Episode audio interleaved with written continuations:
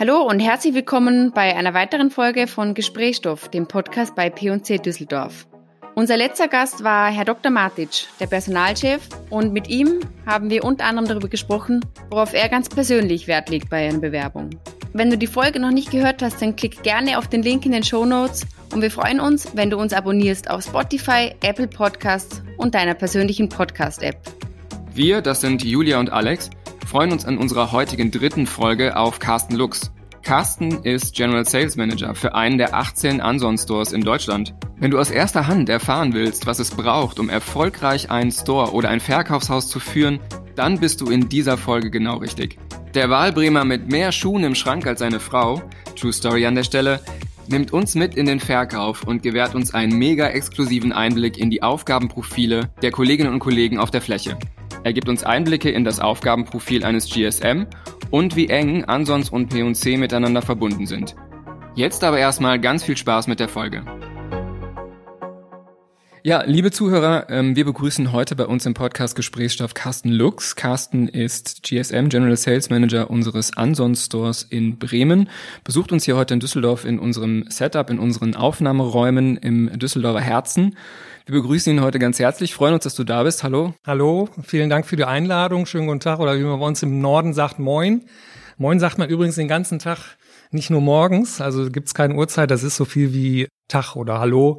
Und es ist mal interessant bei uns in den Stores, man entdeckt sofort, Bremen ist ja so ein bisschen touristisch, man entdeckt sofort einen Touristen. Wenn man nämlich jemanden mit Moin begrüßt und der spät nachmittags um 16 Uhr dann sagt Morgen oder Guten Morgen, dann weiß man direkt, das ist kein Bremer. Wie ist das in, wie ist das in Wien? Gibt es da irgendwelche Begrüßungsfloskeln, Julia? Ja, ich habe jetzt direkt an das Servus gedacht. Gut, ähm, wir würden gern einmal starten, insofern, als dass wir dir Raum geben, deine Person einmal vorzustellen. Und da würde ich dich gern mitnehmen ins Verkaufshaus, was dir ja mhm. überhaupt nicht fremd ist. Stell dir das einfach vor, wir fahren vom Erdgeschoss in die vierte Etage und du nutzt diese 60 Sekunden zu deiner Person was zu erzählen, wer du bist, was du machst und uns und den Zuhörern mal zu erklären, was dein tägliches Doing ist. Also ich bin das, was man so salopp als alten Hasen bezeichnet. Ich möchte jetzt nicht sagen Dinosaurier, weil da bin ich weit von entfernt, auch von meiner gesamten Einstellung und meiner gesamten Ausrichtung.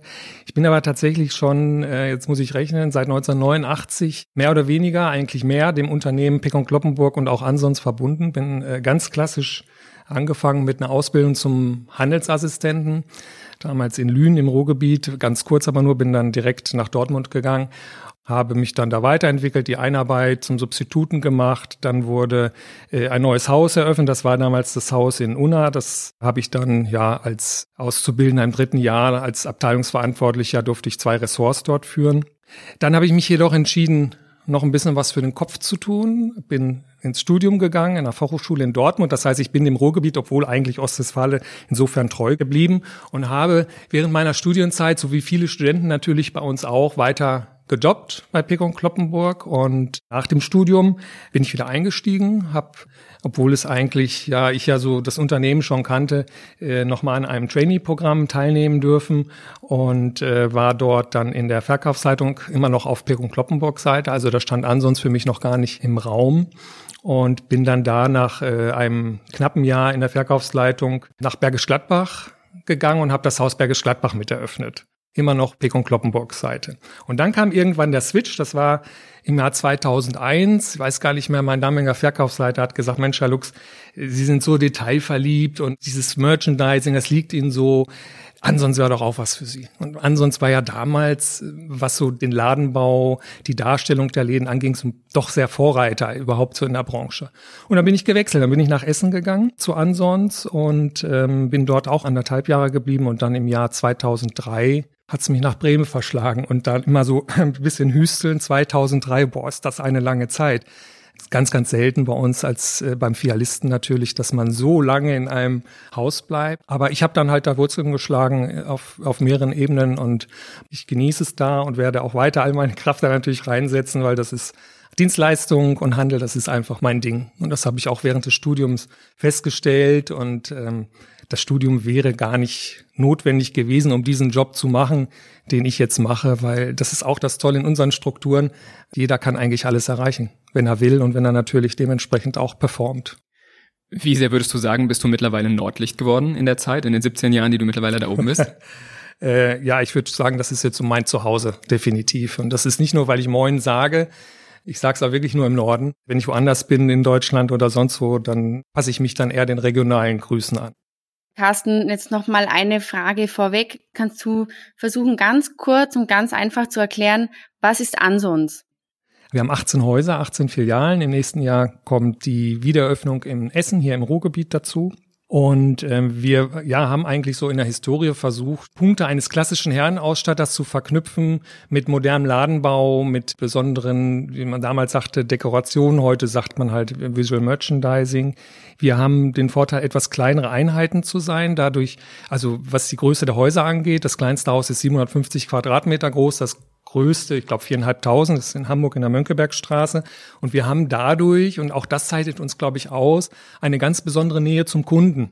Eine Nähe, die auch so einen Wiedererkennungswert hat, also die Stammkundschaft, die reinkommt. Und diese persönliche Ebene ist, glaube ich, in diesen Hausgrößen besser umsetzbar als in ganz großen Filialen, jetzt gerade in der P&C Unternehmensgruppe.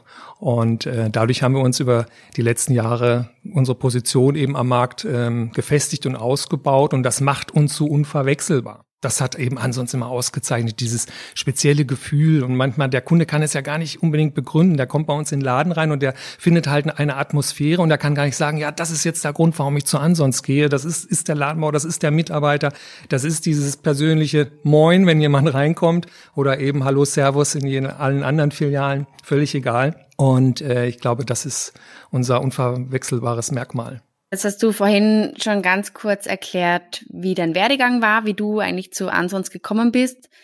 Warum oder was hat dich zu bewegt, dass du schon so lange dabei bist?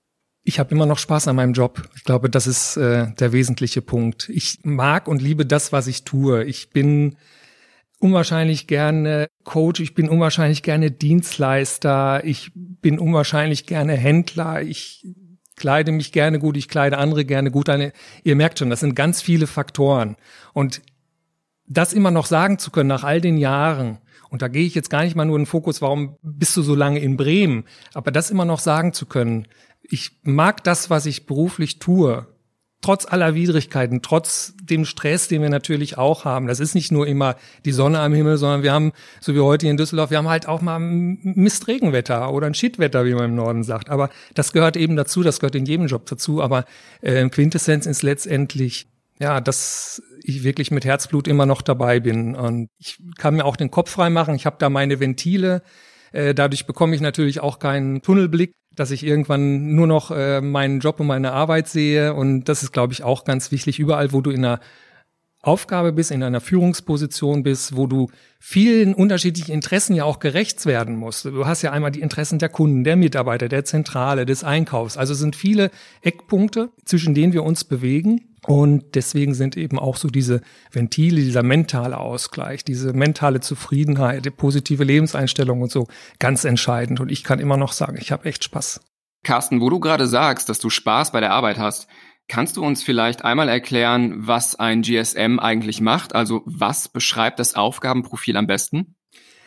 Meine Hauptaufgabe ist ja die Gesamtverantwortlichkeit für alle Abläufe, die im Haus stattfinden, für den Gesamterfolg letztendlich für das Profit des Hauses. Und dazu gehört natürlich, und das macht den Job so spannend, unwahrscheinlich viel dazu. Das ist äh, natürlich primär die Ware, die wir verkaufen.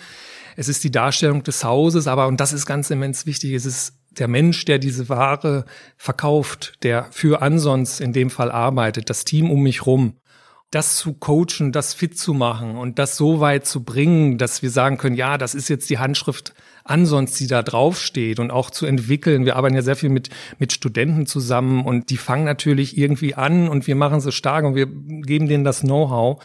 Dann lassen wir sie irgendwann wieder ziehen, spätestens wenn das Studium vorbei ist und können aber sagen, Mensch, wir haben echt tolle Mitarbeiter gemacht und der eine oder andere bleibt ja sogar in einer Unternehmensgruppe als Quereinstieg oder geht dann nochmal während des Studiums in ein Junior-Trainee-Programm. Also da sind ja ganz vielfältige Möglichkeiten und das macht natürlich auch meine Arbeit aus. Das ist unter anderem das, was mir immens viel Spaß bereitet. Der Faktor Mensch, der Kunde natürlich genauso. Jeder ist anders und ja, jeder Tag läuft eigentlich auch anders ab. Manchmal sagt man, oh Gott, das ist mir jetzt heute mal ein bisschen zu viel Spontanität, aber gut, wenn irgendwas vorkommt, dann müssen, sind wir halt Problemlöser und dann gehen wir da ran.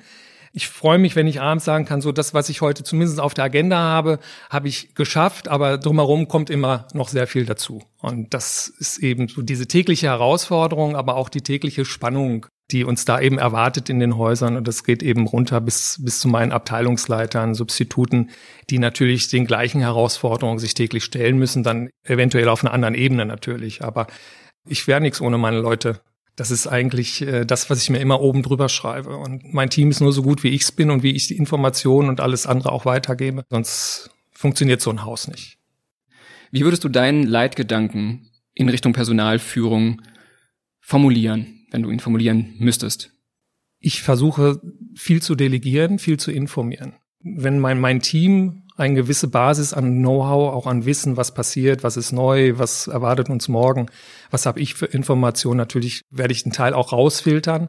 Dann kann ich eben mich darauf verlassen, dass meine Abteilungsleiter oder mein gesamtes Team um mich herum eben diese Leistung auch abrufen kann. Das ist das Handwerkszeug, das wichtige Handwerkszeug. Das ist eine Verlässlichkeit, die mir die Möglichkeit gibt, auch den Kopf frei zu machen für andere Sachen die vielleicht noch eine andere Priorität haben, die in eine andere Richtung gehen. Und ähm, es hat viel mit Vertrauen auch zu tun. Ich weiß eben zu 100 Prozent, dass ich mich da auf mein, gerade auf mein Führungsteam verlassen kann. Und das gibt mir als Kopf eine Menge Sicherheit, eine Menge Ruhe auch.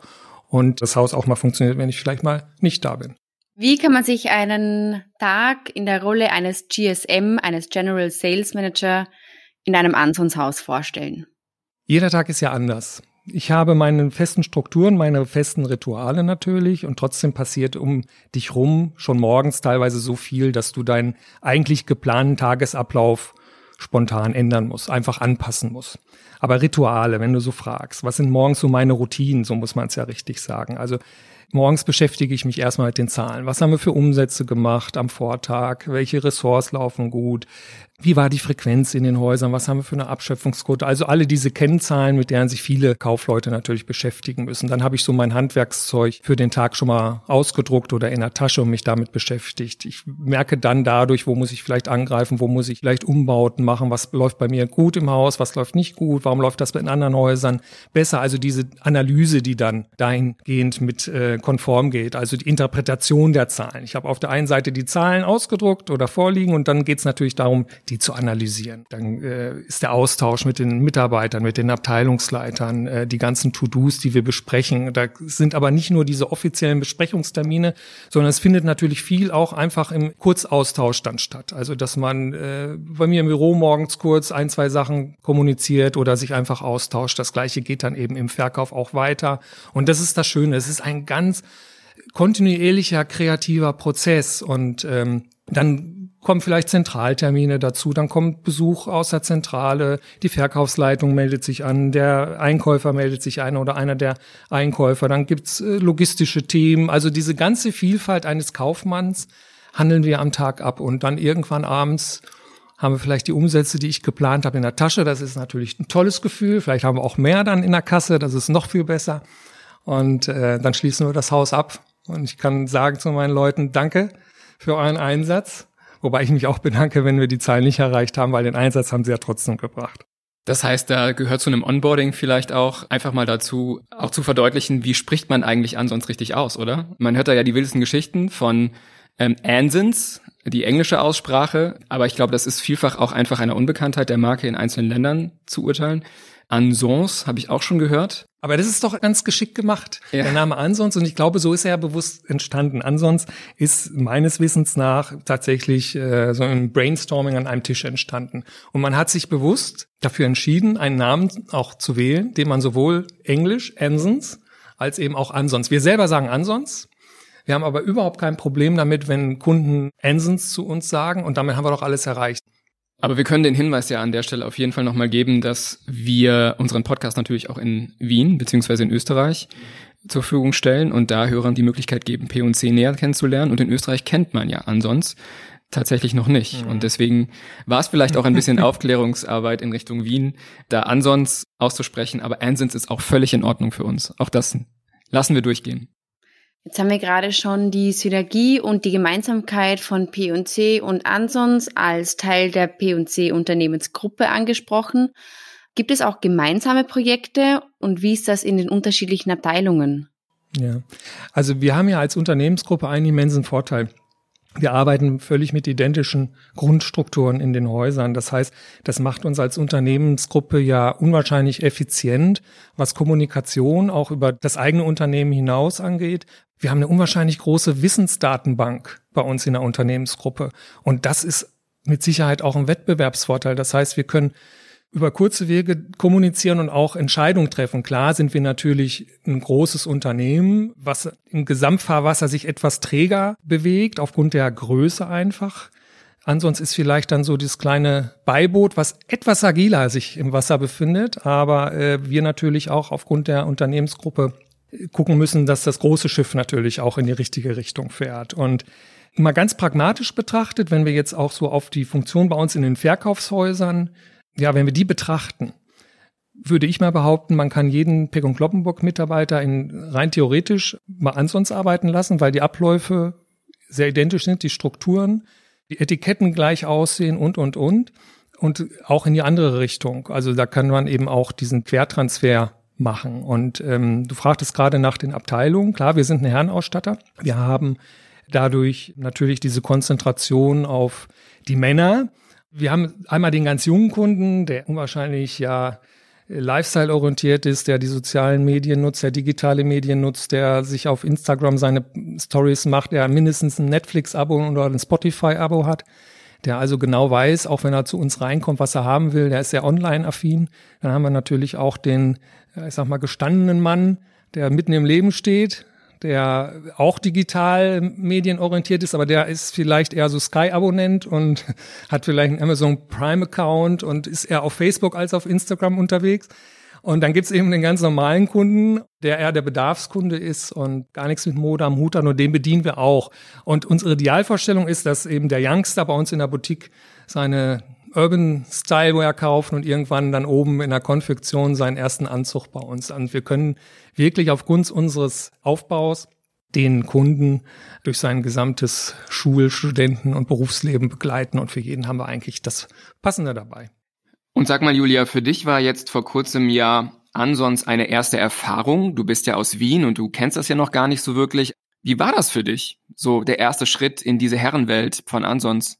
Na, ich habe mir tatsächlich bei meinem ersten Ansons-Besuch gedacht, ich glaube, da könnte ich besten Gewissens äh, meinen Freund hinschicken. Es ist äh, alles übersichtlich, kompakt und ich glaube, ehrlich gesagt, die Männer gehen mit einem Ziel ins Verkaufshaus und äh, sind eher weniger wie wir Frauen, die eigentlich dringend die 25. Handtasche brauchen, dann aber schlussendlich mit dem, ich sage jetzt 31. Paar Schuhen rausgehen. Also würde ich dir jetzt widersprechen, aber ich glaube, dass, ich auch, äh, ja, definitiv. Ja, guck mal, ja. Also da gehen wir jetzt nicht nur von uns beiden hier in Düsseldorf aus, sondern äh, also tatsächlich die Jungs und die Männer, die wollen schon gut aussehen und ähm, ich bin gut angezogen und ich gefalle mir selber. Ich glaube, das ist ganz, ganz wichtig und und das ist eben auch bei unseren Kunden so und die Kunden sind aber auch auf und Kloppenburg-Seite natürlich vorhanden. Also das ist es ja, dieses, dieses Cross-Channeling und äh, ich kaufe das eine Teil da, das andere kaufe ich beim Mitbewerber, äh, das dritte kaufe ich online. Das ist eben unsere Zeit und der Herausforderung stellen wir uns als Unternehmen auf beiden Seiten, Pick und Kloppenburg ansonsten. Und äh, das ist eben unsere Chance am Markt, plus eben unsere Online-Shops. Wir bedienen also die unterschiedlichen Bedarfsstrukturen der Kunden. Lieber Carsten, an der Stelle haben wir ein spontanes Element eingebaut, unseren Wordrap. Dabei geht es darum, dass ich Fragen beginne und du beendest sie und wir möchten dich über diesen Wordrap gerne persönlich etwas besser kennenlernen. Ich würde einfach direkt frei raus starten mit der ersten ähm, Frage beziehungsweise mit dem ersten Satz. Ich bin von Natur aus. Neugierig sehr neugierig. Also das ist, glaube ich, auch gar nicht so unwichtig bei uns im Job. Äh, du musst immer offen sein für Neues und Sachen auch hinterfragen und bist du halt am Puls der Zeit auch.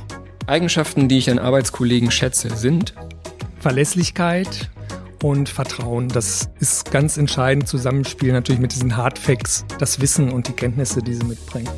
Eigenschaften, die ich an anderen nicht schätze. Ja, genau das Gegenteil. also Unverlässlichkeit und das äh, mag ich nicht an anderen. In meiner Freizeit mache ich gern. Oh ja, ja. Also ich bin Läufer.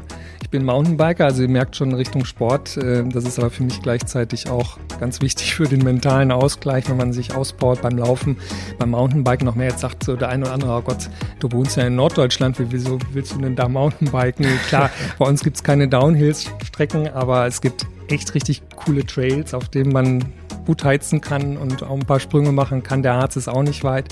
Und das Laufen, ja, da lebe ich dann so meinen Hauptjob so ein bisschen weiter. Ich bin auch Coach beim Laufen, das heißt, ich bringe Läufern das Laufen bei und gebe Einzeltrainings und äh, auch das ist für mich dann wieder eine Motivation und daraus zehre ich auch Kraft für meinen Job wiederum. Wir erleben dich jetzt in dem Podcast als jemand, der gerne lacht und zwischendurch ja. einfach auch Spaß dran hat. Definitiv, ähm, ja. Worüber kannst du denn lachen? Oder anders gefragt, lachen kann ich über. Ich bin, mag eigentlich gerne Trockenhumor, aber ich glaube, ich kann auch über mich selber lachen und kann mich auch oftmals selber nicht ganz so ernst nehmen. Aber ansonsten mag ich eher so diesen hintergründigen Humor, wenn es jetzt um Humor an sich geht. Jetzt sind natürlich auch P&C ebenso wie ansonsten Textiler und natürlich geht auch keine der Fragen am Textil vorbei. Mein Lieblingsteil im Kleiderschrank ist sind meine Laufschuhe.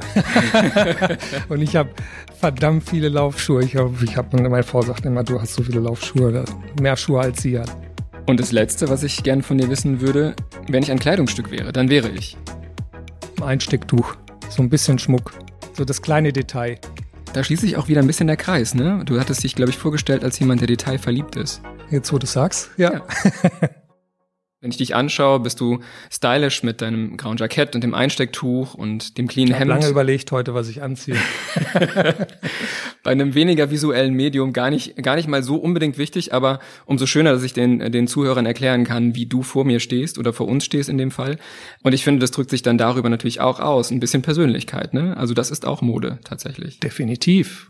Mode ist auch Stimmung. Also wäre jetzt die Sonne draußen, würde ich vielleicht andere Farben anhaben. Also du auch dadurch drückst du immer so ein bisschen deine persönliche aktuelle Stimmung aus. Das unterstreicht deine Persönlichkeit und trägt eben zum Wohlfühlen bei und äh, eben wenn du dir selber nicht gefällst, wie sollst du dann anderen gefallen? Das ist also, glaube ich, schon ganz grundlegend. Und du musst immer authentisch sein, du musst dich immer authentisch kleiden, in meinen Augen zumindestens. Wenn du dadurch deine Persönlichkeit unterstreichst, durch das, was du anziehst, dann wirst du zwangsweise auch den anderen gefallen. Aber äh, natürlich auch nicht jedem. Du kannst auch nicht jedem äh, Everybody's Darling sein. Das geht auch nicht. Aber Wohlfühlen passt gerade ganz gut insofern, als dass natürlich sowohl P&C als auch Ansons einen gewissen Kunden, einen Zielkunden haben, den man ansprechen möchte. Wie geht Ansons da die Ansprache des Kunden an? Wie äh, funktioniert eure Kundenorientierung in dem Fall? Also es beginnt tatsächlich mit dieser Begrüßung. Das ist was ganz Einfaches und die Begrüßung muss noch nicht mal ausgesprochen sein. Wir haben halt große Flächen, das reicht auch durch ein Nicken, äh, durch ein Lächeln. Das ist natürlich jetzt mit Maske schwieriger, aber dieses Nicken oder wenn jemand unter der Maske lächelt, du siehst es ja doch immer irgendwie an den Augen. Das reicht als erster Ansatz so. Und dann lassen wir den Kunden erstmal gucken und ihn aufnehmen, was ihn, was ihn so erwartet. Und dann äh, erfolgt natürlich die Ansprache, aber auch nicht so, sagen wir so schön, nicht keine offene Ansprache, nicht diese Floskeln. Dafür braucht er nicht zu uns kommen. Und das ist eben die Chance, um uns abzuheben von den Mitbewerbern, wo eben genau das nicht stattfindet. Und es gibt doch nichts Schlimmeres für einen Kunden. Geht mal jetzt von euch aus, wenn ihr irgendwo reinkommt in den Laden und ihr werdet noch nicht mal registriert. Das ist doch ein Unding. Da suchst du vielleicht einen Mitarbeiter, auch wenn du gar keinen benötigst in dem Moment, aber gibt nichts Schlimmeres als Ignoranz, gerade in der Dienstleistung, gerade im Handel. Und das ist dann eben so der erste Ansatz. Und alles weitere ergibt sich dann natürlich im Gespräch mit dem Kunden und der, der weiter gucken möchte alleine, der soll zumindest merken, da ist jemand in der Nähe, auch wenn wir natürlich aufgrund der Flächen teilweise eben auch zwei, drei Kunden gleichzeitig bedient. Das ist die Kunst des Verkaufens, eben den einzelnen Kunden trotzdem nicht spüren zu lassen, ich habe da noch zwei andere Kunden, sondern ihm das Gefühl zu geben, ah, eigentlich bin ich ja nur für dich da.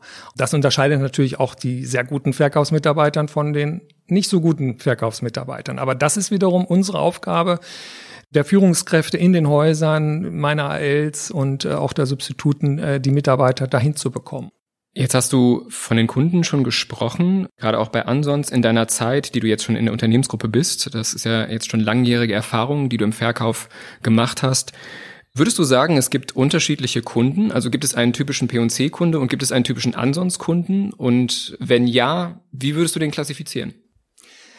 Es ist natürlich, wenn man so lange Jahre jetzt bei Ansons arbeitet und zwar in der Vergangenheit bei P&C gestanden hat, äh, auch im Verkauf, äh, für mich jetzt schwierig zu sagen, so wie sieht denn jetzt der typische Pekon Kloppenburg-Kunde auf? Ich glaube, Pekon Kloppenburg ist etwas Mainstreamiger, holt noch mehr die, die breite Masse ab, die wir aber auch natürlich inzwischen in den Häusern haben. Und tatsächlich ist aber die Realität inzwischen sehr dynamisch geworden. Das heißt also, die Kundenstruktur hat sich schon geändert. Wir haben ganz andere Kunden auch inzwischen in den Häusern. Und da gibt es auch die, die halt äh, unbedingt die Marke tragen wollen, die Marke zeigen wollen. Und ja, man kann das gar nicht mehr so, so eingrenzen in meinen Augen.